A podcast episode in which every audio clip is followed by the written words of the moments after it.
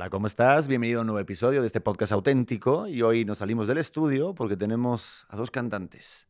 Dicen que son españoles, aunque el acento está diferente. Ahorita que me digan de dónde son. Adexe y Now. ¿Qué, tal? ¿Qué tal? Muy, pues muy, muy contentos, la verdad, de, de estar aquí, de estar hablando. No, y bueno, nuestro acento, somos, somos el, el ver, acento sí. más diferente de Canarias, ya que somos, o sea, de De Canarias, no, de España, España, ya que porque somos de- somos de Canarias, de Canarias, exacto. que bueno, ahí está toda la mezcla de, de tanto lo castellano como lo latino, y por eso suena como más o menos latino, no pronunciamos ni, ni las Cs ni las Zs, y también, bueno, muchos más detalles que en realidad las palabras incluso que utilizamos Son más latinas que españolas, sí. Pues qué suerte, ¿eh? porque a mí me costó mucho y digo, no sé si ya lo logré, pero todavía mi novia dice que ceseo, o sea, que tengo la feta de repente. A veces, a veces. Es que soy como algo raro, tengo un acento, ¿no? Yo ya, ya no, yo ya no sé de dónde soy, por ejemplo. Nada, nada, al final yo creo que uno se va adaptando. En nuestro caso es como, no, nos vamos, cualquier acento, como hablemos un rato, se nos empieza ya a, a pegar, a pegar. Totalmente. Y yo me acuerdo, sobre todo más, más pequeño, claro, cuando empezábamos a viajar, me costó mucho el hecho de que se me, se me aguantara el canario, porque, claro, o sea, a mí no me importa que se me pegue otro acento, pero el rollo es hablar como, como hablo normalmente. Exacto, y encima tuvimos una gira de... de- No, no era de conciertos, sino promocional por muchos países de aquí de Latinoamérica.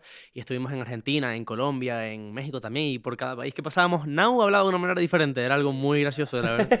A mí me pasó la semana pasada que me fui a Monterrey y, y- y llegué a casa diciéndole, arre pues, hablando de norteño, la regio. Arre, venga, mi morra. Y, y mi, mi chica, por favor, deja de hablar regio. Se me queda súper rápido, pero ¿no creen que a lo mejor lo del acento, digo, no sé, de- después de tomar clases de, de neutro, decían que nos costaba o a algunos no les cuesta porque va como la parte de la identidad de uno, como que se dice, es como parte de, de lo que soy, ¿no? No sé, o de donde nací, y que a veces cuesta o no porque vas como quitando Sí, esa máscara. ¿no? No sé. Pues no sé, yo creo que en realidad si, si yo practicara el acento neutro, creo que me costaría llegar incluso a ese, a ese punto del acento neutro, me costaría muchísimo. Yo lo tengo claro, la verdad. A mí me costaría un montón. No, pero ese es en español, después está la, la versión latina. No puedo. No, y yo creo que iría, iría tirando siempre como para que se me para cualquier acento. Yo mejor, mejor que me pongan un papel de, venga, haz, haz de argentino o, o haz de gallego, ¿sabes? De gallego, con, los- con los chistes que hay, que hay aquí de gallego y todo. Claro. Oye, no sé, sin querer. Y, a- este, y, a ver, estamos aquí, pues digo, es que no sé si habrá alguno que no los conozca o la gente que esté escuchando, pero estamos a nada, poquitos días de que van a hacer un auditorio. Es una Sí, sí, sí. locura, ¿no? ¿Cómo se siente? O sea, estoy hablando con personas que van a estar cantando en el auditorio.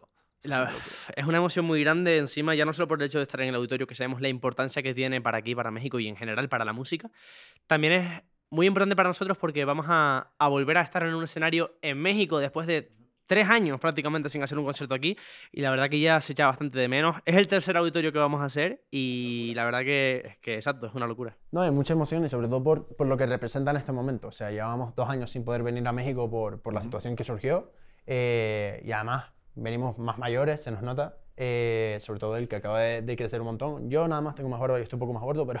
no, no, pero... Como digan que están mayores, les voy a partir la cara a los No, dos. ya, no. estamos, ya estamos un poco Así más mayores. como Will Smith. Pues eh, además de eso es como venimos con nuevas canciones, con prácticamente una nueva identidad porque últimamente componemos nosotros nuestros temas y suena como mucho más, más adulto, más, más mayor ya. Exactamente. Y, y que sea en, en México, que es el país que más nos apoya, que sea en el auditorio, que es un recinto impresionante donde ya hemos estado, nos han dado su apoyo, y que sea con toda esta música, que traemos también invitados, o sea, en general tiene todos los puntos para que sea el, el concierto perfecto. El concierto, exacto. Es que yo solamente de decir la palabra auditorio, imaginármelo, y aparte están diciendo el tercero, uf, no hay un momento en que yo que sé, estás en la cama, digo, no sé cómo se vive eso sin que sin estar como en el spotlight, o sea, la parte de la vida cotidiana, o sea, hoy hablando todo el día porque llevan todo el día haciendo Sí, entrevistas, sí, ¿no? sí. Tuvimos un break, pero, pero ya estamos aquí. El break encima fue impresionante. Nos fuimos a- al aeropuerto a coger un Ajá. helicóptero. O sea, Ah, me contaron con un amigo mío con el Turri. sí, ¿Qué tal la experiencia No, del muy, muy bueno, muy bueno. La primera vez que nos, que nos juntamos en uno, yo lo pasé, vamos. Yo me sentía que estaba en el GTA, o sea, pasando entre los edificios y tal, pues, fue buenísimo. Pero lo que estaba diciendo, eh, sí, llevamos todo el día de, de- de entrevistas y al final el, lo que acabas de decir, normalmente yo no me paro a pensar el hecho de todo lo que estamos haciendo, pero si hay momentos, yo me acuerdo una vez, estamos en un aeropuerto y yo de repente me puse a pensar, hemos hecho X cosas, hemos hecho, he cantado con gente que yo escuchaba de pequeño Y sigo escuchando. y sigo es escuchando, exacto, y, y decirle a Nau, Nau, es que, es que no me lo creo. Es que en qué momento. O sea, llevamos siete años cantando, pero al final Claro, no caes. Es como tú lo tienes normalizado porque lo estás consiguiendo, ¿sabes? Y vives como constantemente eh, con muchísimos seguidores, con muchísimo apoyo, haciendo constantemente logros y logros. Y, y claro, tú hay momentos donde tú haces como una visión hacia atrás y dices, es que yo, yo he estado de, de viaje por, por más de 10 países, haciendo conciertos un montón, he hecho un montón de llenos en, en recintos que son increíbles. Y, y actualmente, o sea, 12 millones de seguidores, tenemos vídeos que superan los 600 millones de visitas. O sea, es una locura. tú no te paras a pensar eso todos los días. O sea, tú, al, al día que tú te despiertas, te levantas pensando en, bueno, pues hoy tengo que intentar eh, mejorar lo que estoy haciendo ayer, tengo que intentar sacar esta próxima canción, hoy voy a intentar que en las redes hablemos un poco de esto, pero no te paras a pensarlo. Y cuando te paras a pensarlo, dices, es que, ¿en qué momento? Es que no lo creo. Que es una locura. Sí, Sí, sí. o sea, iba, iba, iba, iba a decirte también esos 12 millones de reproducciones, o sea, bueno, de suscriptores, y de suscriptores. gente que está siguiendo en YouTube, que es uno de los canales que más difícil ahorita es por el algoritmo para subir y tenerlo ya con 18, 19, 19, 19 y 16 años, imagínate el, el potencial, ¿no? Pero, y eso de ver los seguidores, ver los views, si llega un momento, son de, de sí checarlo, Yo, yo realmente nunca, nunca me fijé del todo porque siempre viví con la... Desde muy pequeño, en realidad, siempre tuve la sensación de, bueno, eso ya frena, eso ya, ya está, ya este es el límite. Y eso lo, lo dije la primera vez que el primer, la primera canción que sacamos juntos, 10.000 visitas. Que, claro, o sea, comparado con lo que tenemos ahora suena muy poco, pero son 10.000 visitas. O sea, tú juntas a una persona, 10.000 personas es el auditorio. O sea, y yo ya ahí estaba diciendo, eso, eso ya para, esto ya, ya viene freno, ya viene... Y nunca hubo freno.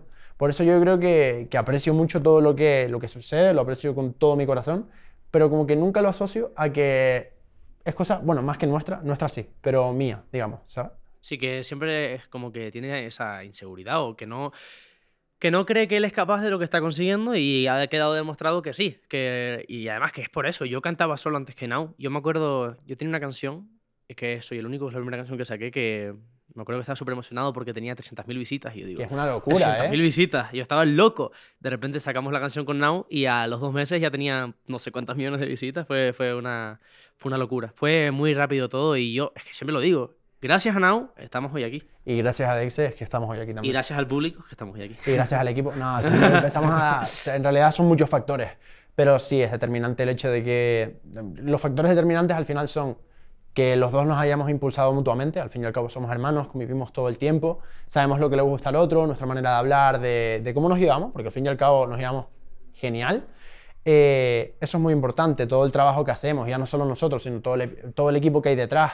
Eh, la constancia. Llevamos ya siete años, pero no hay ningún momento así de, De stop. de stop. El único stop que hubo fue cuando la- empezó la cuarentena. Claramente, porque ahí, ahí justamente venía una gira que era enorme, espectacular, la, la mayor que íbamos a hacer, se cancela y no tenemos oportunidad, ni siquiera tenemos canciones así para... para grabar. Exacto. Justo cuando se abren las, las medidas ya, pero el momento, me acuerdo que fue a los dos días o los tres días de, de salir de, de la cuarentena, nos vamos al estudio, grabamos una canción y y a, a, los- las dos a la- semanas, a una... a la semana o así ya estaba publicada, que es Atrévete, que con Atrévete empezó pues el cambio, el cambio, empezó el cambio, que es la, la nueva etapa nuestra. ¿No? Y aparte sí está, o sea, viendo la letra y todo, como que sí hay una parte de proceso, o sea, viendo las canciones, la- la- las composiciones, hasta Sí, los sí. arreglos musicales, se Total. ve que hay una especie de madurez. Hasta siento que está padre porque como que abarcas a todo el público, también a los más chavitos. Digo, yo ya estoy entrando, ya tengo 35 y sí me gusta la música, te lo digo de verdad y si no, pues, me callaría, ¿no? Pero sí me gusta ser muy honesto y sí dije, oye, está muy bien elaborado, sí me voy cantando, o sea, y sí tiene, aparte de, de escuchar una canción, ah, yo ya la había escuchado. Es, es una reacción que está chingona, ¿no? Sí, sí, Exacto. sí. Pero la parte de esto de, de ser hermanos, digo, yo tengo una hermana y pues la quiero mucho, pero hay momentos en los que discutes, ¿no? ¿No les pasa que ahorita, no sé, con la fama, o sea, ¿cómo, cómo lleva la parte de la fama desde los hermanos? Yo creo que lo que O es sea- el conocimiento más que fama, siempre lo hemos dicho, para nosotros la fama... Reconocimiento, claro. reconocimiento- claro. La fama es otro nivel, nosotros somos reconocidos. Eh, yo creo que el, el hecho de todo lo que estamos viendo nos ha unido más aún porque yo me he dado cuenta de gustos que tiene Nau, de cosas que piensa Nau que antes no sabía. También te digo que ya pues ya la edad pues también al final nos une más, aunque ahora mismo estamos en una etapa complicada, sobre todo por mi De- edad, porque al tener, hormonal, al, al tener 16 años las hormonas están revolucionadas y discutimos a lo mejor un poco más, pero que las discusiones duran dos minutos y encima son por chorradas, que son boberías, o sea, no... No, no, la verdad es que yo creo que el hecho de, de cómo nos han criado nuestros padres respecto a ese tipo de temas de, sí, ustedes ahora mismo van a estar en el auditorio, ustedes van a cantar delante de no sé cuántas personas, pero eh, sean conscientes de que esto no es que ustedes dos sean mágicos, esto conlleva un trabajo, esto conlleva una constancia y sobre todo es gracias a todo el público que tienen, a que los apoyan, a que son ellos los que quieren que estén hoy aquí y son los que les dan su, cariño. Y eso es lo, lo más consciente que tenemos, creo yo. Joder, qué locura. Pero es que para mí, digo, tienes ahí una responsabilidad y te sigue la gente. Digo, yo tengo 35 ahorita, incluso también se le puede llegar, como eso dicen, no de subir, pero con 16 años, 19, tener este nivel de fama, de llegar, hay un momento en el que, o sea, o cómo lo manejan. ¿Tienen algún tipo de mecanismo de decir, eh, no sé, tonteritas? Igual, digo, este, mi mujer dice el gen talento. A mí me pasa que a lo mejor digo, oye, ¿me puedes dar esto? Ah, está demasiado frío o lo quiero un poco más caliente. Tonteritas. Y ella me molesta diciéndome, ah, tu gen talento, ¿no? ¿No les No, pasa esos detalles no sé, o cómo, yo- cómo le Yo, hacen? yo sí tengo que- claro el mío y yo es por mi personalidad. Yo soy bastante de, de, además de tener los pies en la tierra, de, de como decir, vale, pero no, no es tanto tu responsabilidad, ¿sabes? No me veo como una estrella, no me veo como una persona famosa ni nada de eso, sino yo soy yo mismo y tengo la oportunidad de estar viviendo el sueño y ya está. Y yo creo que es más por la, la crianza de nuestros padres, como ya dijo Nau. Si no nos criaran como nos han criado, pues a lo mejor yo sería un flipado y diría, no, mírame lo que tengo, tal. Por eso yo creo que, que nos han ayudado bastante y, y que al final, lo que dice Nau, mi personalidad, aunque siempre ha sido más alocada, siempre ha sido más chulito, las cosas, las cosas como son, no, no es que sea de, no, mira la fama que tengo, mira, no, soy también de, de, de lo que dijo Nau, de estar agradecido con todo lo que tenemos y también tengo en cuenta de que lo mismo viene, lo mismo se va, de lo, Sí. que, lo que sube, baja y, y así. Y, y le- y les pasa esto de lo de la fama de, de que la gente ya les ve como una especie con otros ojos. O sea, no Sí. sé, esa parte de la, de la Mucha- máscara que, claro, yo estoy aquí con Ades y con Nau, que mm, yo intento sacar como la parte más esencial de cada uno con los que yo platico aquí, pero no estamos, o sea, estamos en máscara. Yo estoy la parte del que está locutando esta madre, yo soy Pedro, me acabas de conocer, soy lo más transparente que puedo. Pero a ustedes, por ejemplo, si les pasa Sí, que la sí. gente que se acerca, los ves como te miran. Ve- No, ¿Ves cuando sí, ves? se nota... mucho, mucho. Uf, El hecho el de. tiempo- Sobre Dale, todo, dale. lo- eh, un montón de gente nos ve como si fuéramos superhéroes. En plan de decir, eh, no, yo no sabía que tú hacías esto. El hecho de estar por la calle con mis amigos, de decir, no, no me imaginaba encontrarte por aquí. Y yo, como, pero que tengo 16 años. No, y... Que tengo una vida que, soy un chico normal. También está el, el prototipo, este estereotipo, se dice, ¿no? Sí, sí. Estereotipo de, de, no, pues yo pensaba que tú eras un chulo, un creído y, te, y que no se podía ni hablar contigo y es como, hablas conmigo, soy la persona más normal del mundo. De hecho, yo normalmente con, con, eh, la gente que hablo, yo evito hablar de mi música. Yo soy una persona normal. Si sale el tema de mi música, yo Pues te se hablo, habla, yo te exacto. respondo de lo que, de lo que quieras. Pero el tema no lo solemos sacar nosotros. No, yo no lo saco nunca. Y también está lo, del lo del interés. De un No, montón de sí se gente que nota. se acerca a ti para pedirte X cosas, se acerca a ti para ganar también fama y es como, pero... Por suerte, por suerte yo, yo sé manejar bastante bien ese tipo, ese tipo de situaciones. ¿Cómo Y también, haces? No, es, es fácil. Es Nada, como- tiene más ojo que yo, ¿eh? Yo sí, Sí. que Sí. me lo creo todo. Yo, yo puedo asegurar que una persona que, que es interesada nunca va a saber si realmente le estoy, le estoy accediendo del todo. Se estará pensando de, ah, estoy consiguiendo lo que quiero y en el fondo no. No, o sea, es como, te doy un poco de, sí, sí, lo que tú quieras, pero manteniendo las distancias siempre. Y las miradas, las miradas matan. O sea, en sentido de, yo detecto muy fácil eh, cómo es la gente solamente por esta parte de la cara y esta Y también. la sonrisa, exacto. Si te vienen... "Ey, ¿qué No, no tal?". solo eso, sino cualquier tipo de psicología. De hecho, tú notas, al menos creo que nos pasa, tú notas cuando alguien te conoce. Y no te lo quiere decir, pero tú sabes cuando alguien te conoce. De, de- te conocerá por parte buena, por parte mala, porque le gustes, porque no, pero lo sabes. Sí, como una primera impresión. Aparte dicen que es la que más cuenta cuando conoces a alguien directamente. Y eso de mirar a los ojos yo también digo mucho. O sea, creo que hace falta que nos miremos más a los ojos. Y como que prestemos atención. Y sobre todo, ¿quién te escucha, no? Sí, sí. ¿No les pasa que las entrevistas, sobre todo en tele, pasa como que tienes tres minutos y sabes que a lo mejor el conductor o el este te, te está escuchando, pero está pensando en su, en su siguiente pregunta y, Sí, sí, ha y a lo mejor no tiene ni puta idea de, de dónde? No sé, ¿sí les ha pasado Sí, o no? sí, del hecho de nos hacen una pregunta, respondemos, a lo mejor con dar pie a que sigan hablando del tema y saltan con otra cosa y decir, pero vamos a hablar un poco. Es que los tiempos de tele son como muy limitados Muy cortos, y ahí muy es que te digo eso, por eso ay, me cuesta mucho trabajo de repente regresar o verlo con otros ojos. Ahorita por eso este podcast es como hablar, yo te escucho, lo dejo, digo, tengo una idea de dónde ir, a dónde regresar o qué hablar, ¿no? Pero a lo mejor hablamos de otras cosas. Eso es lo Claro, chingón claro. de la, una Sí, conversación sí, en la sí, vida. ¿no? A mí encanta, los podcasts es algo maravilloso. O sea, yo me pongo a ver, a, a ver, ¿no? Depende si tienen vídeos, ¿no? video, ¿eh? Sí. Em, yo me pongo a escuchar podcast y a mí es que me encanta, me encanta el- las conversaciones, que no, no es una entrevista como tal, que puedes estar hablando con una persona súper famosa, pero que al final es una conversación. Y eso es algo que, que es bueno y que hace falta. Bueno, mi hermano lo sabe, yo soy un pequeño enganchado al celular y estoy 24 horas con el celular, pero siempre que hay gente reunida, siempre que voy a estar con alguien, no sé si, si puedo Sí, lo, decirlo deja, tú. lo deja y, y pide decir, señores, dejen el celular Y vamos, a hablar. O sea, a mí me gusta que cuando yo estoy con una persona, hacer un podcast sin que sea grabado. Es decir, a mí me gusta hablar, que la conversación vaya tocando todos los temas que, que vaya surgiendo y eso, y mantener una conversación, porque si no, ¿de qué me vale estar a tu lado si no estoy, no sé ni, ni tus intereses, no sé qué es lo que te gusta? Nada. Exacto. Al final eh, puedes pasar mucho tiempo con una persona y no saber nada de ella. Totalmente. Y aparte es un gesto bien bonito el de decir así, o sea, yo ahorita lo tengo por si cualquier cosa, pero no estoy todo el rato mirando o cuando alguien está teniendo una conversación que está checando el celular. A mí algo que me pasa mucho, y no es por el hecho de no prestar atención, sino me cuesta mucho mirar a los ojos. O sea, me está hablando alguien y yo estoy así, mirando para todos lados, eh, sin, móvil. sin estar pendiente. Y a veces miro el móvil, pero no estoy atento, sino estoy mirándolo y ya. Escuchando a otra persona, pero es que me cuesta mirar a los ojos. Ahora mismo estoy haciendo un trabajo muy grande. No, no. Ahora no, pero no sé, no sé. Me pasa antes más de encontrarme a alguien, de empezar a hablarme aquí, eh, frente a frente, y yo decir, bueno, sí, y yo mirarme a los, a los tenis, mirar a todos lados. Yo, La que- cuando respondo preguntas, yo supongo que ya te habrás dado cuenta, yo empiezo a hacer así. Y no es porque no mira a los ojos, es porque empiezo yo. ¿Ves? Esto mismo que me acaba de pasar. empiezo a imaginar lo que, lo que tal, y mi manera de fluir es mucho movimiento con la cara, con las manos y, y eso. Pero lo que es atender, cuando alguien me está hablando a mí, a mí sí me gusta mantener la, la mirada fija. Eso sí, no mirada en plan de.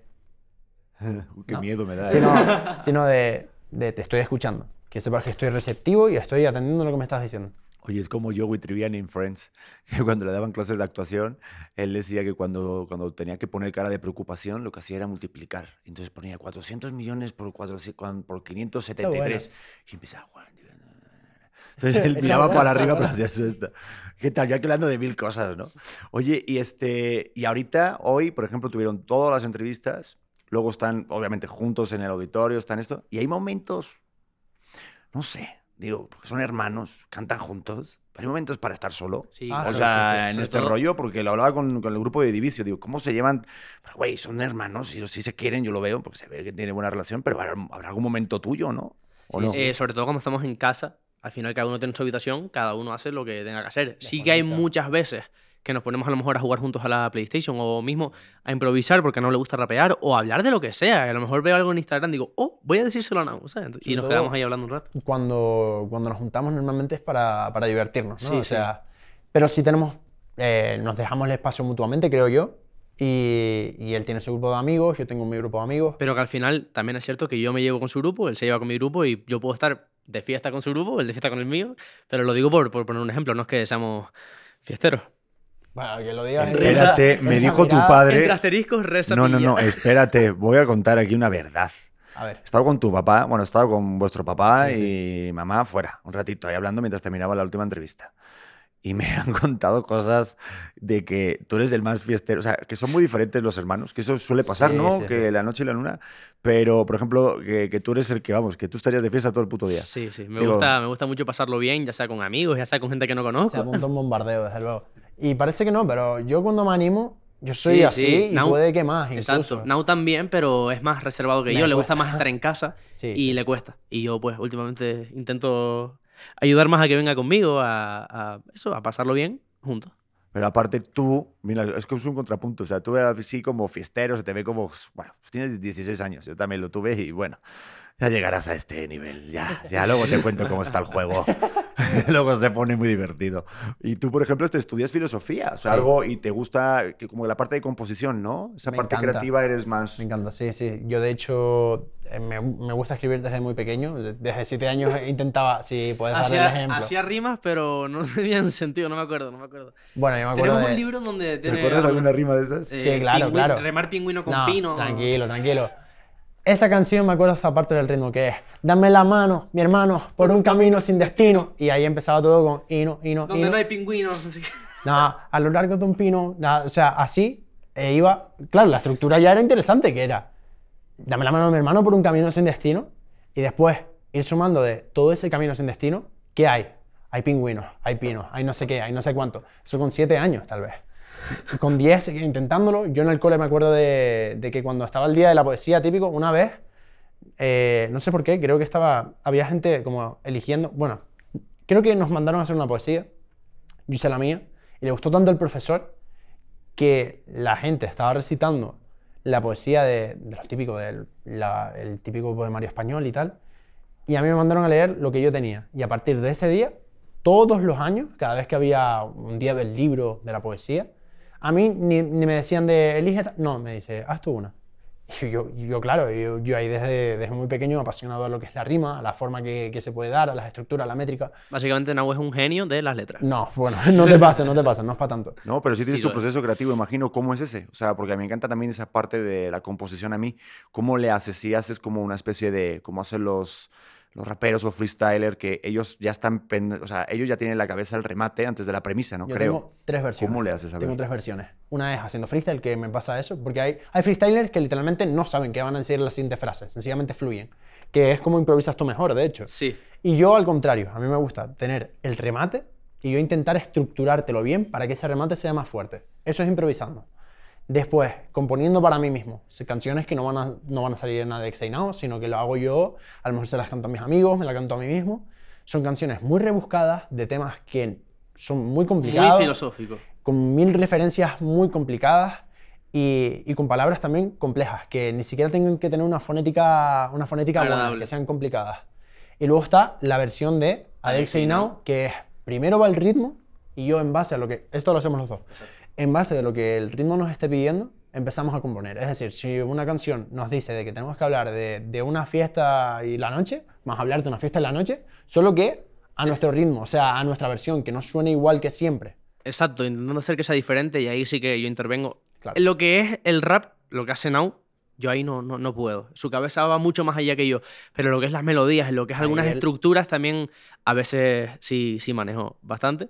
Depende del día, también te digo, porque hay días que, que de verdad estoy negado para eso. Y últimamente sí que me estoy poniendo ya a componer para mí, por el hecho de a lo mejor me Bien. aburro, a lo mejor me aburro y digo, voy a escribir, o estoy mal y digo, me voy a desahogar. Y me pongo a componer y ya está. Al final, eh, yo creo que también se me ha pegado mucho de él, porque de hecho yo empecé a componer por Now. En cuarentena nos, aburri- nos aburríamos mucho y empezamos a, a- a improvisar freestyle, freestyle juntos. sí. eh, juntos y eh, batalla, batalla. Al final llegó un día y digo, vamos a escribir algo. Y para esos momentos de no tener creatividad, digo, a, a mí me sirve hacer deporte. Parece Ah, una bueno. tontería, pero solamente el hecho de que mi cuerpo está en movimiento, o sea, la corriendo o algo, de repente digo, ay, no mames, qué idea. Yo lo que hago, utilizo las notas de La audio nota. o, las, o, la- o también notas, ¿no? En la aplicación y escribo la idea rápido y ahí para que se me quede, pero suele como, como que me suele salir ahí. Sí, sí, nosotros ¿A tenemos... ti la melodía cómo le haces? O sea, ¿cómo te, te surge de...? No lo sé. Me sale solo. De yo escuchar algo y ponerme a fluir y de ponerme na na na na na na na na na na y cosas así, escuchando la canción o sin canción, de estar yo a lo mejor en clase Y que se y decir, ¿qué hago? ¿Qué hago? Saco el celular, eh, bajito, na, na, na, y lo guardo. Me, me- me ha pasado muchas veces, eh, no, o sea, no en clase, sino en, en general, general, en que tengo, vida. exacto, exacto, tengo eh, las notas de voz llenas de melodías eh, que al final, que al final no usamos, pero que yo las, las guardo porque me gusta cómo suena y, y se pueden usar en algún momento. Yo sin exagerar tengo notas de voz, tengo más de 1100 notas de voz diferentes, de melodías diferentes, de... y no solo ocurridos a mí, sino cuando componemos las voy grabando y yo te puedo decir que en, en mi celular debo tener todas las versiones iniciales de, de las canciones que salen. Sí, la llamada maqueta, ¿no? O sea, eso es No, no, como- antes de la maqueta. Antes o de sea, la las maqueta. melodías que no salen, la letra que no sale en la propia melodía que sí salió. O sea, Las bases como se cambian al final. Sí, Y, ese proceso luego, eh, obviamente luego vas al estudio y luego hay como una especie de métricas, yo no sé, digo, porque dicen muchas personas que como, como fórmulas, ¿no? Digo, ya, ahorita, ahorita justo me está viendo el, documental de Kanye West y el cabrón como productor, o sea, lo tiene claro lo que sabe que va a pegar y lo que no. Ustedes desde esa parte ya de la, de la, de la creatividad o ya del proceso, ya de que va, va agarrando forma, si hay esa parte, o sea, si es cierto o no, la neta. Si hay como una forma de, ah, esto sí, sí es verdad que hay cosas que se saben que son más pegadizas que otras, pero Eso. uno nunca sabe lo que pega o lo que no. El hecho de nosotros hemos sacado canciones de decir esto va a ser un bombazo y a lo mejor no lo es. O al revés, de canciones que sacamos que nos gustan pero que no pensamos que van a pegar y pegan un buen pelotazo. Y yo te puedo poner el ejemplo de Despacito. Eh, Despacito pasó mucho tiempo sin sacarse, pasó por muchos artistas que dijeron que no y llegó Daddy Yankee y eso es lo que hizo, Luis Fonsi lo sacaron y al final es la canción más escuchada creo de la historia. Entonces... Bueno, ya está, Nadie- no se superado, sabe. ya está superado en YouTube, pero así en español sí. Creo que sí, creo que BTS, creo que fueron el que lo No, hay, superó. hay unos cuantos, hay unos cuantos por delante. Eh, literalmente el vídeo más, más visto de YouTube es el de Baby Shark. Sí, sí, sí, sí. Voy a ser Sí, yo sí, papá, sí. mierda. Voy a, voy a tener que escuchar Prepárate. esa melodía todos los putos Prepárate. días, cabrón. Oye, y. Oye, qué fuerte eso de las melodías, cómo le hacen, ¿eh? A mí me llama mucho la atención porque creo que es donde al final está esa parte que dices, el cerebro humano. Es como, por ejemplo, pues, detallitos, ¿no? Yo soy muy perfeccionista, pero el cerebro humano, digo, asimila o recibe mejor ciertas melodías que dices, Correcto. este puente ahí Sí, queda sí. bien porque es agradable a la escucha que al del final cerebro. es cierto, hay mil melodías, pero es que a lo mejor de mil melodías con cierta canción solo te pega una. Tiene que estar con los acordes perfectos, Una que no sea buena. exacto y que no sea lineal con el anterior. Y una cosa que pasa ahora un montón con la sobrecarga de música que hay es que hay muchas melodías que son similares a otras que ya has escuchado en otras Sí, canciones. pero hay una ley, ¿no? hace- Que son los ocho primeros segundos, creo, y si Eh, sí, ahí te sí. puedes denunciar, creo, ¿no? Si, Correcto, si correcto. están iguales. Y yo creo que en realidad en una canción lo que más importa es la melodía. Y te lo digo yo como, como amante de las letras. Te puedo decir que tú puedes escribir nada. O sea, puedes hacer una letra vacía. Si que como ya, tengas si una llame melodía. esa puerta, pero. Si llame esa puerta. Exacto. Y así como la empieza. melodía ya está. Sí. Sí, porque como que el- siempre hay mucho hate sobre las letras, sobre todo ahorita en el género urbano o las canciones que pueden decir como de nuevas generaciones, como, como la de ustedes. Ah, es que la let antes hacían letras más elaboradas. Yo, yo también he estado en algún momento en esa mesa, ¿eh? Te tengo que decirlo así en plan papá, ¿no? No, De, no, Antes sí. hacían buenas canciones. Sí, hasta ¿no? yo también. hasta yo Pero, también. sí, ¿cómo le haces? O sea, ¿sí crees que realmente la letra La letra no es muy tan importante. importante? o qué es Depende de lo más- que busques. Nosotros en, la- en las canciones siempre intentamos que sea buena melódicamente y que la letra esté No también sea- bien. Y que no sea lo mismo de siempre. Dentro de que vas a hablar un tema que a lo mejor ha hablado Todo millones de personas, no hacer la misma rima. Exacto. Y Hacer la siempre buscamos palabras complejas e incluso hay veces que yo le digo a Nau, Nau, relájate que te estás pasando de poético. Sí, sí, sí. Porque eh, al final también una cosa que pega mucho es la simpleza. No, y ese es, ese es el rollo. Que al final siempre es como, vamos a intentar no hacerlo igual, pero después decimos, ¿sabes qué? Vamos a meter la misma rima, porque tiene una fonética que hace que se te quede más fácil. O sea, no es lo mismo eh, una palabra que acabe en, en un diptongo, digamos, de... Ponme un, un ejemplo de una palabra. Una palabra bonita. Em, Mira, aceite es una palabra que entra Aceite está bonita. Es una, una palabra que entra Sí. muy fácil a la oreja. Sin embargo, tú dices retaco, y a no ser de que estés marcando constantemente T y la C, no entra bien. Pero sí que fuerte, a lo mejor son un reggaetón, pues sí que pega más. Ajá. Pero tienes que ir a un ritmo eh, más preciso, digamos. Es que depende de... Hay diferentes formas también de fluir el ritmo. Si tú vas bien con el, con el sonido fuerte, sí puedes hacer eh, con palabras más potentes. Depende digamos. mucho del género musical que estés haciendo, del vibe de la canción y de, de todo, de todo. así diciéndolo parece más complejo de lo que realmente después se hace. Es como tú te das cuenta. Dices, esta palabra no pega en este preciso momento. Sí, sí, no, ¿no? Y pasa en la vida, ¿no te pasa a ti que eh, tú que, bueno, us- ustedes dos que son como artistas y te veo que eres bien sensible a la hora de la, de la rima y de la fonética, que en tu vida diaria no escuchas ritmos, en tu vida en- cuando va- sales... Eh, siempre, con todo. locura, ¿no? Eh, todo, es- hasta cómo, cómo habla la gente. Sí, Todo- sí, yo sí. creo que hasta yo tengo mi ritmo, que sé que hablo de una manera, no sé. eh, ¿Te a mí algo que me pasa mucho de estar eh, por la calle, escuchar algún sonido y decir, este tono es de esta canción. Y pongo la canción y efectivamente El tono empieza así. eso, sí. de estar en el coche, escuchar un claxon y decir, hermano, Esto eh, suena al mismo tono de, de tal. Sí. O de mil veces me ha dicho, acabas de hablar con la misma melodía que, que esto. Y es verdad. Me pasa, me pasa mucho y ayer me pasó varias veces porque Nau puso varias bases para nosotros improvisar y dije, "Hmm, esto suena a Esto esto. suena A y efectivamente, y yo creo que literalmente sacaron la can- o sea, o sacaron la base de ahí o, el- o la base la sacaron de la canción. Y yo, un vídeo que, bueno, un, un tipo de vídeo que a mí me impresiona mucho y me gusta un montón, es el de estilo de añadiendo autotune a vídeos random.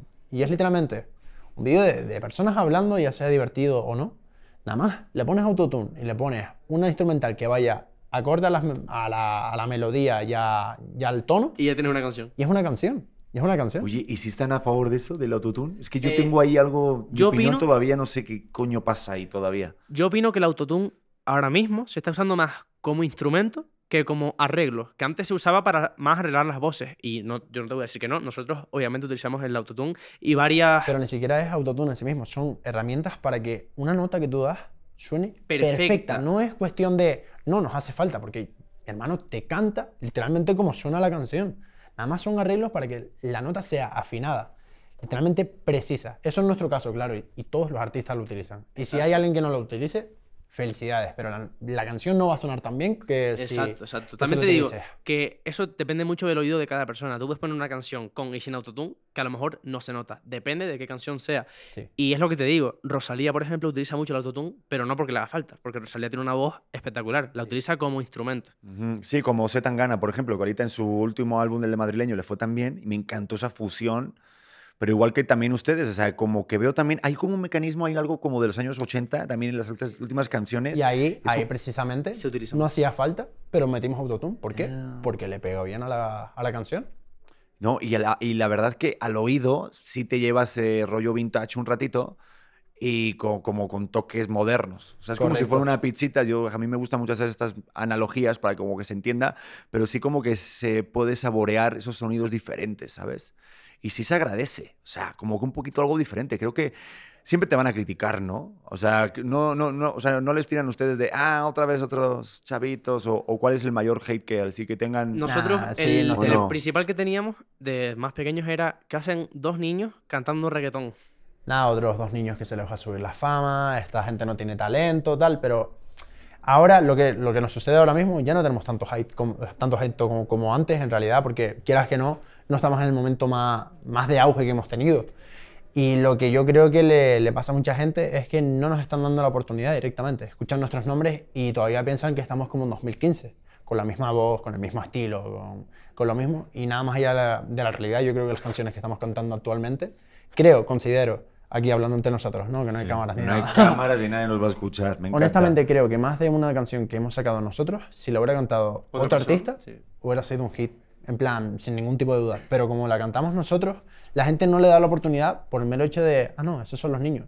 Y ya tengo 19 años, o sea, ya de niño me queda nada. Sí, lo que pasa es que siempre estamos con los estereotipos y cuesta un chingo eso. Porque Sí, siempre sí. te van a ver como el jovencito y dicen, nah, no sabe tanto. Eh, y luego cuando eres más mayor es como, no, queremos gente más fresca. O sea, pasa siempre Hagas en lo toda que la hagas, etapa. vas a tener el hate. Si haces una cosa, ¿no? Y también ¿Por qué no la, la etiqueta también, Exacto. ¿sabes? La etiqueta eso, ¿cómo lo llevan? Porque, por ejemplo, para hacer los featuring con otros artistas, ahorita que nombraban de si lo hubiera hecho otro artista, ¿cómo llevan esa parte de, porque se lleva mucho eso de colaboraciones? Si de Eso sí repente te que- ven como... Sí que estoy contento con eso porque al final los, los artistas que nosotros hemos conocido sí nos están dando el respeto de... O sea, que nos dan, nos dan el respeto. Sí, eso o es sea, cierto. O sea, entre los artistas que conocemos, no hay ninguna falta de respeto, no hay ninguna, ningún desprecio en sentido de, no, son muy pequeños, tal. Sino, muy buena vibra, nos llevamos bien, hablamos de lo, de lo que tengamos que hablar.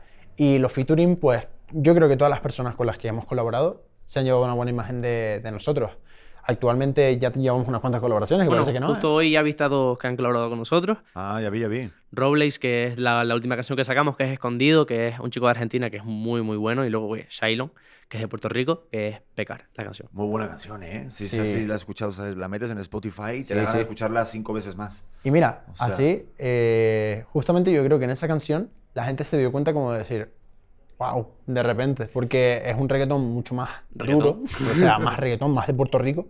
Y por ejemplo, mi parte, la gente, o sea, yo que soy muy exigente conmigo mismo, yo mi parte siempre pensé de, de decir, "Uf, es que podría haber sido mejor, es que creo que es muy repetitiva.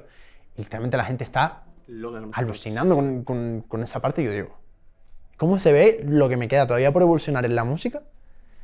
Y entender bien lo que, lo que busca el público, si yo siento que puedo haberlo mejorado muchísimo y la gente lo considera como uno de, de los mejores versos que tengo. No, pero lo que pasa es que es como más. eh, como la parte de, de perfeccionismo. ¿Cuándo sabes que tu obra está terminada, cabrón? A mí me cuesta mucho trabajo. Es como, te pones un límite. Ahorita estoy escribiendo un libro y, y la, como que la parte del taller es limitarte a tantas palabras, porque si no puedes escribir un chingo, ¿sabes? Sí, sí, sí. Pero ¿cómo le llevas tú esa parte? ¿Cómo, cómo le haces? ¿Cómo es tu proceso de decir pues, Ya te digo que tu yo, obra está terminada? ¿Cómo Now hacen? es muy, muy perfeccionista, sobre todo cuando estamos haciendo una canción con los estribillos. Un estribillo que todo el mundo que la oye dice, wow, es el mejor estribillo? que he escuchado nunca. No, tampoco tanto, ¿no? Pero es muy buen estribillo, súper pegadizo. Y dice, pero es que no me gusta, lo es quiero que cambiar. mejorarlo. Y yo lo miro, repetitivo, lo ¿no? miro diciendo, pero, pero, Al final, ¿no ves al lo que final- es? yo digo, mira, hay que ceder. Porque si, si el resto del mundo, si estoy yo solo en mi propia opinión, será porque tendrán razón el resto. No, no puede ser. A lo mejor incluso si nos ponemos un día siguiente, llegamos al estribillo y lo mejoramos. Pero aún así, con el estribillo que tenemos, ya es suficiente. Ya está bien, ya suena muy bien. Pero no te Pero digo que pase soy- con, con una canción, ¿eh? Pasa normalmente con todas. Sí, con todas. Suele, suele pasarme mucho. Y porque yo pienso de decir, es que el estribillo tiene que ser la bomba, tiene que ser lo que más te llama la atención. Y mira que también soy muy partícipe de decir, los versos tienen que ser increíbles, que la gente se acuerde de los versos o que mínimo quieran volver a escucharlos. Pero con el estribillo es... No, y es que aparte tienes mucha gente, ¿no? Ahorita, bueno, cuando llega a la sala, eh, pues no sé quién será, será el de prensa, tienes tu manager, tienes tu papá, tienes tu mamá, tu amigo, el, no sé si tendrán parejas, o sea, hay muchas voces que, que te dicen, oye, esto está bien. Como a mí, a mí eso me cuesta mucho el, el, ah, yo sé lo que quiero hacer. O sea, yo sé cuando está bien, yo sé cuando está mal. Si escuchan o no, o sea, ¿cómo, Sí, Sí, te- sí, sí. cómo soy- es el proceso ese de, de hasta ahí ya? Por suerte soy, por lo general, so- donde más cabezota soy es en los estribillos y aún así siempre cedo, que te lo diga, que te lo diga él. Y, y menos mal.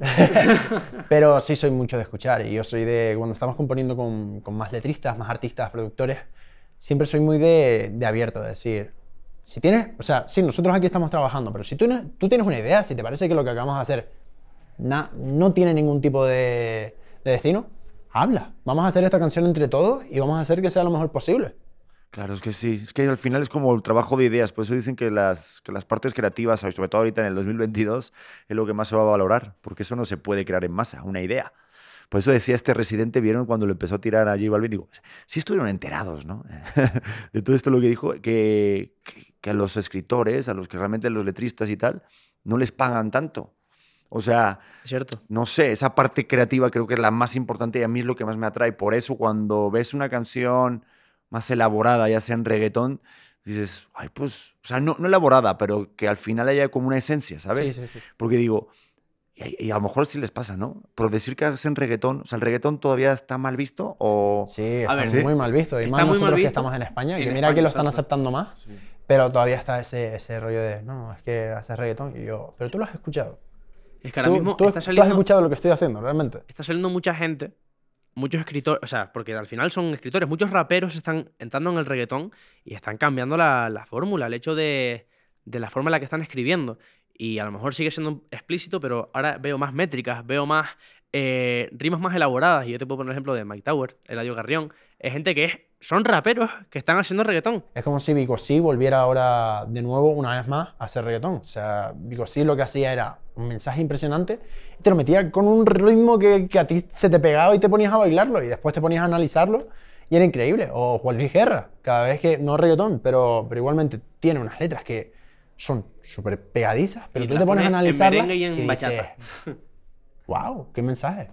Sin embargo, ¿sabes qué te digo? No todas las canciones tienen que ser con buen mensaje, con buena letra, porque a veces el objetivo de una canción no es que tú la, tú la No es que pienses. es que la disfrutes. Exacto. Eso me lo decía un cómico, güey. Porque siempre como que estamos ahorita en el, ¿por qué me dices esto? ¿Y cuál es el mensaje que me quieres decir? ¿Cuál es tu mensaje de este podcast? ¿Cuál es el mensaje de por qué te estás vistiendo así? ¿Qué me estás intentando? Y decía un compañero, dice, es que mi mensaje no es que, es que no hay mensaje. O sea, mi comedia no es que quiero mandar un mensaje con algo. Entonces, como que también estamos como demasiado... Bueno, tú que Sí, estudias filosofía, esto, bueno, ahorita que pasó eso en España, que lo hablamos antes fuera de cámara, que lo van a quitar.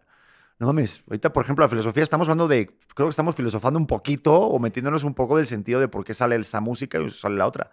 Pero tú, por ejemplo, ahorita como ya, ya me entré el chisme este, van a quitar la carrera de filosofía en España.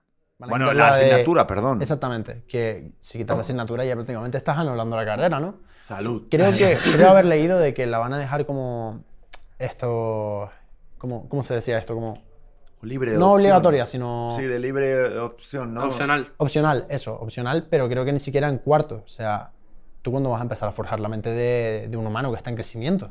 Si, si un humano tiene la capacidad de, de- según, según los estudios, que me parece, ahí es otro tema que tampoco quiero entrar demasiado, eh, si tú crees que un humano puede empezar a definir su futuro, cómo va a ser completamente su vida, a qué se va a dedicar, desde que tiene 16 años, desde que tiene 15, ¿por qué no le das la opción de, de empezar a pensar, de empezar a replantearse las cosas, de querer tener dudas? No sé, a mí me parece muy mala opción. Yo entiendo de que tal vez la filosofía no es el, el principal tema, entiendo de que hay muchísimas más, de que ni siquiera es la carrera que tiene un futuro prometedor ni nada, pero sí creo que mínimo mínimo un año, un año tendrían que tenerlo lo- la gente que, que está justamente en la adolescencia, para, que- es que es para eso. reflexionar, para tener su propia dosis de pensamiento. el, Mira, pues tú que el eres pensamiento adolescente. crítico. Eh, eso, yo me arrepiento, sinceramente. Yo el año pasado no tuve filosofía, o sea, no elegí filosofía. Y me arrepiento porque al final me gusta mucho, me ha puesto mucho a pensar el hecho de. en todo. O sea, porque al final la filosofía es todo. Y, y me ha ayudado con ciertos aspectos de, de dudas que he tenido yo. Y me ha creado más dudas también. Al final, eso es lo bueno de, de filosofía. Y yo opino que, que está bastante mal el hecho de, de quitarla, de que no sea obligatoria. Y vamos a hacer una revolución. ¿no? No, No, yo, sí, creo, yo yo creo que se cambiará rápido porque, bueno, quieras que no, eh, es importante. O sea, todo lo importante que se va quitando al final vuelve, ya sea en el siguiente gobierno, ya sea en el propio. Pero bueno, yo, yo no pierdo la esperanza de que los jóvenes se den cuenta de, de la importancia de la filosofía y también los más mayores, ¿eh? que muchos lo desprecian. Es como, ya he visto muchas caras de decir, no, estoy estudiando filosofía y de, ¿Qué haces? filosofía, ¿no crees que estás...? Y, y no prefieres estudiar otra cosa. Yo. También yo ahí sí entiendo la, la parte de que lo miren así porque al final filosofía, quieras o no, no te da trabajo. O cuesta mucho darte un trabajo, pero sí también entiendo la parte de Now de decir, pero ¿por qué me miras así? Si filosofía al final me va a ayudar más que muchas otras cosas. Si es que en filosofía estoy aprendiendo de, absolutamente todos los ámbitos que a mí no me habían enseñado en el, el- en el instituto ni en bachiller. O sea, estoy hablando que sí de economía, estoy hablando de, de política, estoy hablando de, de todos los problemas así existentes. Yo me los estoy planteando. Puedo estar preguntándome cuál es el mejor sistema de gobierno y al mismo tiempo me estoy planteando cómo se genera la felicidad en el humano. Y yo te aseguro que nada más con lo que voy aprendiendo puedo unirte incluso esas dos, esos dos conceptos que a priori no tienen nada que ver. Y ahorita, por ejemplo, ay, ibas a Ya, algo. iba a decir, el mejor gobierno es el que dé la felicidad al humano. O sea, bueno, eso ¿Ves? lo, Están bien compenetrados los dos hermanos. eso lo defendía. No te imaginas, te empieza que... No, pero por ejemplo, ahorita que estás con la, con la filosofía muy ahí todo- todos los días, ¿tienes a lo mejor algún tema que digas, esto es lo que me está causando, o sea, Más como ruido en la cabeza? A mí me gustan en general los temas. A mí me gusta escuchar filosofía. Me gusta más escucharla, me gusta aprenderla. No me gusta estudiarla, ¿eh? Mira que estoy en la carrera. Pero mientras no me obligues y sea porque te estoy escuchando, porque me parece muy bueno lo que me estás diciendo, pues a mí me gusta. Eh, a ver, así de, de tema principal, a mí Yo- siempre me, me gustan los temas de, de cuestionarte de, de la existencia. O sea, la existencia es tan, tan raro de, de hablar de la existencia, de- pero de decir, esto existe realmente, realmente estoy existiendo yo, esto que estoy diciendo es real. Todo eso a mí me, me causa quebraderos de cabeza, pero por suerte también tengo otra parte que es como anular completamente eso y digo, sea real o no, lo estoy viviendo ahora, así que ya está, voy a despreocuparme Como que te empiezas a pensar estas partes del multiverso, ¿no? O de de todo. qué es lo que es real, qué no es real, si estamos viviendo el sueño de alguien Em, o no. Yo tuve una paranoia hace, hace mucho tiempo. Bueno, mucho tiempo no, tampoco. Hace unos meses. Y me puse a pensar y de verdad me, me, me trabé. Digo, ¿pero esto qué es? Y me puse a pensar, los sueños. Tú cuando sueñas en algo. eh, Esto es una teoría, ¿vale? No estoy diciendo que es así. eh, me puse a pensar, si tú cuando sueñas en algo estás viéndote, pero en otra vida, en otro universo, y estás viendo lo que está pasando en ese momento, y los viajes astrales son viajes que tú haces hacia ese otro multiverso y actúas ahí también, en plan, lo tengo escrito en el móvil. Tengo literalmente una nota que se llama paranoia. Y tengo sueños y tengo eso. Eh, y de verdad es algo que me puse a pensar mucho. Se lo comenté a Nau y me dijo, pues la verdad que tiene lógica lo que me estás diciendo. ¿Tiene lógica? Bueno, sí, tiene sentido. Tiene, tiene, pero no, tiene, pero no.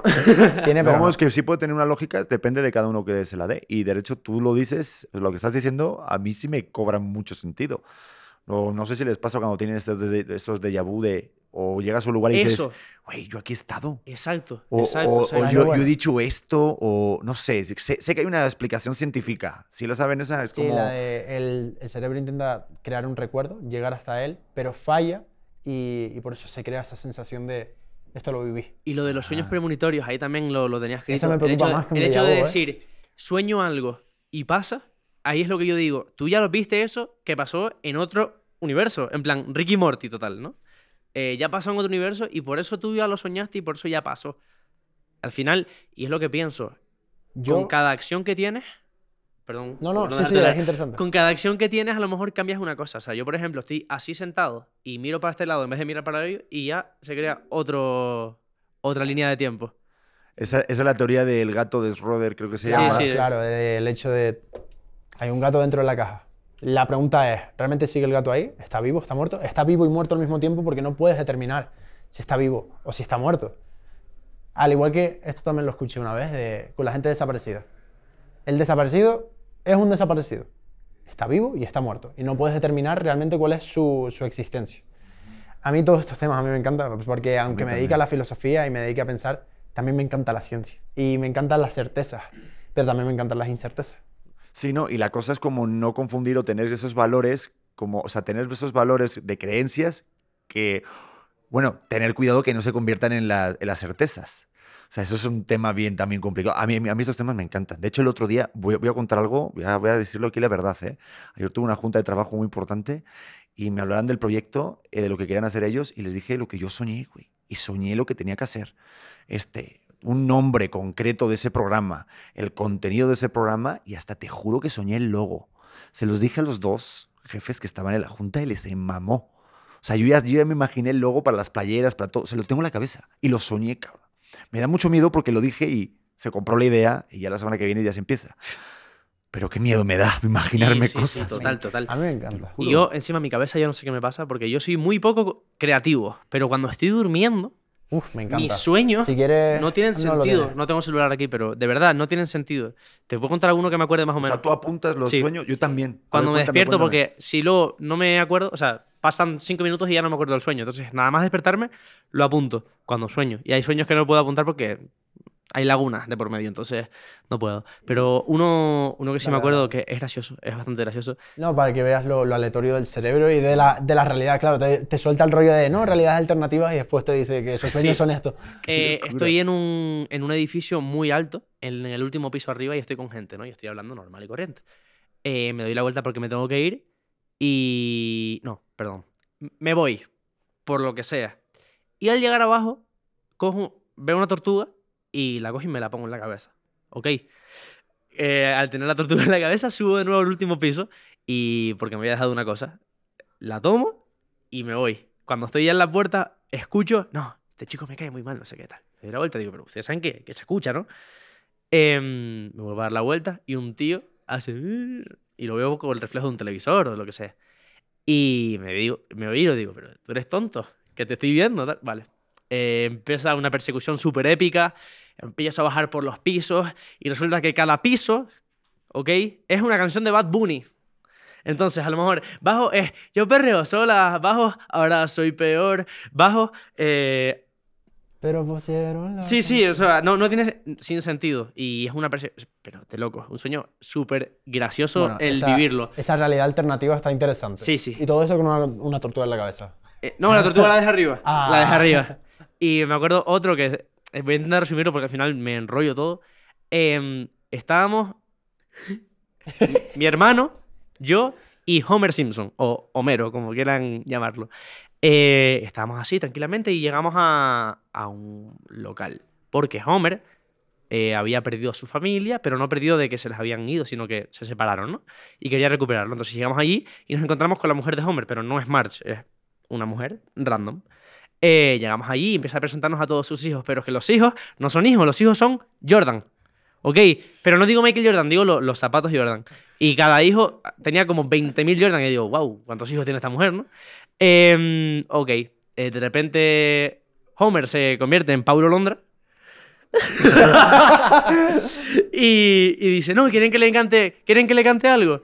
Y decimos, vale. Y no me acuerdo qué canción cantó, pero me acuerdo que, que sí cantó, cantó una. un trozo, muy pequeño. Vale, vale. Dice, asesina, me hace mal, mal, que estuvo pegado en, en, en TikTok. Ok, de repente Nau se va al baño y aparece nuestro manager, ok. Eh, me- y yo intento ponerme un, Unas Jordan. unas Jordan, que lo- me puse a pensar después y digo, qué turbio, ¿no? Me estoy poniendo unas Jordan y la Jordan es el hijo hijos de la de- señora, bueno, en fin. Eh, me pongo, eh, intento ponerme una Jordan y no puedo. Y llega Caco y me sorprende mucho porque Caco de Jordan creo que no sabe. No sabe nada. Y, y me, la- me, me pone la Jordan y digo, wow, Caco, ¿cómo hiciste esto? Bueno, la cosa es que me quedaba enorme porque era como de papiroflex y tenías que ir montándolo poco a poco. Ok, de repente no sé qué pasa, como que me sumerjo en el agua y entro en modo tercera persona, soy narrador, ya no estoy yo, y estoy narrando la historia de una pelea entre un dragón de luz, algo así era, que pelea contra el barco. Pero es que el barco es la Jordan que me quedaba grande. Ok. Eh, salgo del agua, llega Nau, le cuento lo que acaba de pasar y me dice, tío, no esperaste por mí. y ya no me acuerdo qué pasó más. Pero Bueno, de verdad. cuando dicen que los sueños tienen significado, yo reto a, a darle significado a todo eso. Por verdad. favor, si hay algún. Digo, digo, no sé si con 16 años se puede fumar marihuana, pero. Digo, en el caso de que se Así pueda. se. Este, ya ve lo que pueden pasar, chicos.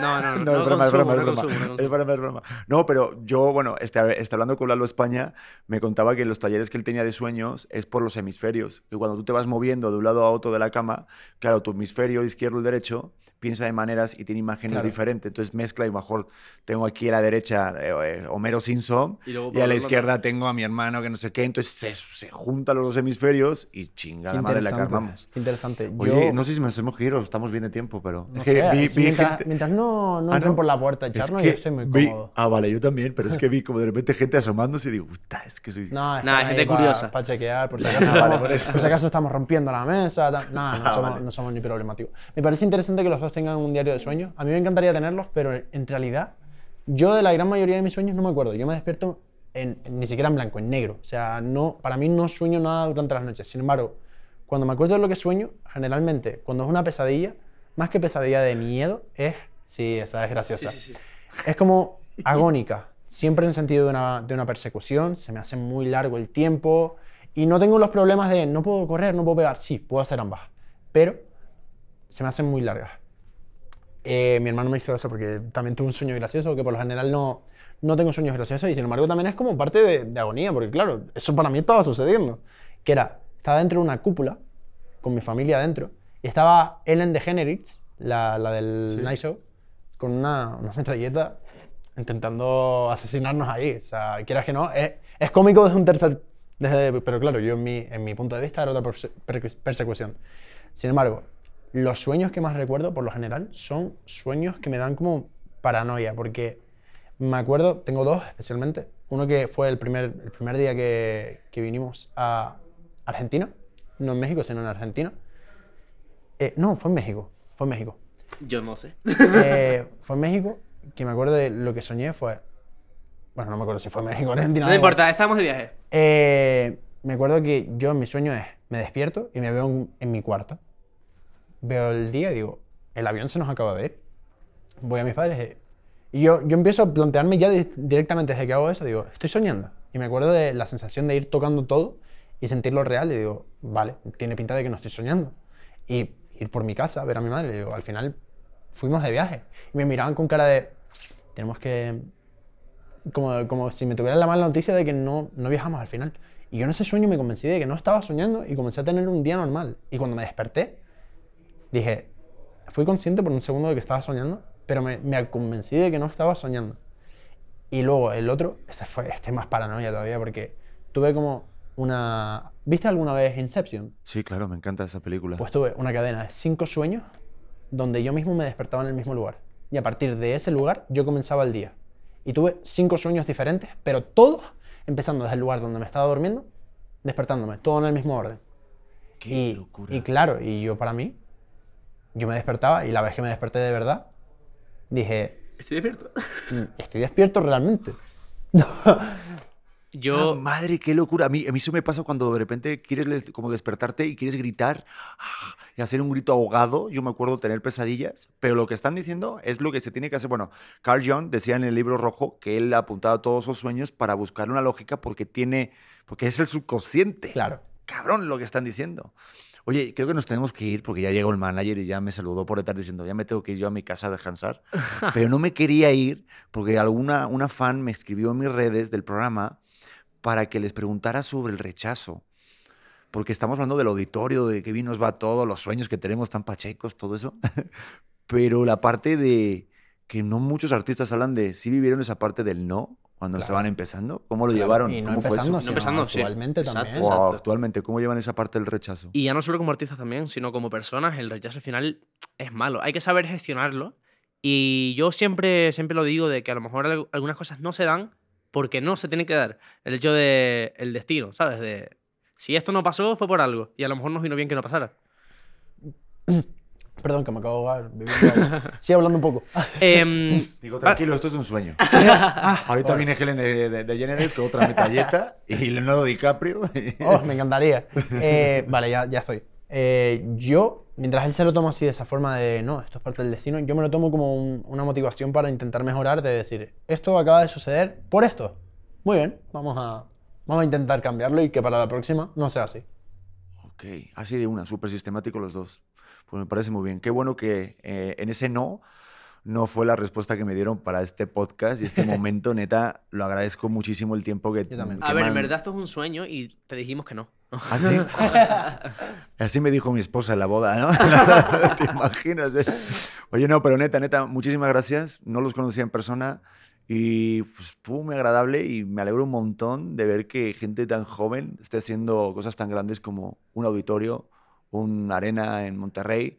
También vas a estar en Guadalajara, por ahí estuve viendo. Entonces, de verdad que me alegro un montón del éxito de la gente que le va bien porque aparte se lo trabaja. Entonces, neta, gracias. Muchas gracias a ti.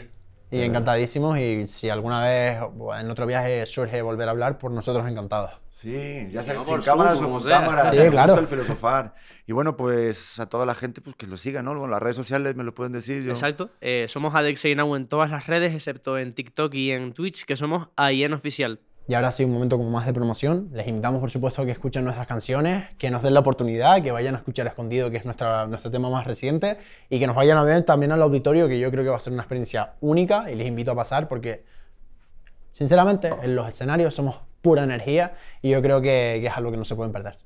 No, y sí, ¿eh? Y la verdad que está muy buena la rola, aunque a mí el- la, de, la del diferente me gusta también. Sí, Y el problema, bueno, a mí me, ahí tengo ahí esos... A mí todavía es- le tiene como el, el top. No mames, te quedas con la puta melodía. Nos vamos. Gracias por escucharlo, gracias por verlo. Suscríbase al canal y nada, nos vemos en el siguiente episodio auténtico. Los quiero. Bye. Chao. ¿Estás listo para convertir tus mejores ideas en un negocio en línea exitoso? Te presentamos Shopify. Tal vez no lo sabías, pero nuestro podcast More Than Mamis es un negocio y lo empezamos por supuesto para desahogarnos y hablar sobre la maternidad, no para convertirnos en expertas de ventas y del e-commerce. Así que sí, necesitábamos ayuda para vender nuestro merch y poner en marcha nuestra tienda. ¿Y cómo suena con Shopify? Llegó otra venta. Shopify es la plataforma de comercio que está revolucionando millones de negocios en todo el mundo. Ya seas un emprendedor desde tu casa o desde donde sea, Shopify es la única herramienta que necesitas para iniciar, administrar y hacer crecer tu negocio sin dificultades. Con Shopify puedo gestionar pedidos, envíos y pagos desde cualquier lugar, brindándote toda la información y estadísticas de tus ventas al detalle. Regístrate para un periodo de prueba con tan solo un dólar al mes en shopify.com barra sonoro, todo en minúsculas. Ve a shopify.com barra sonoro para llevar tu negocio al siguiente nivel. Shopify.com barra sonoro.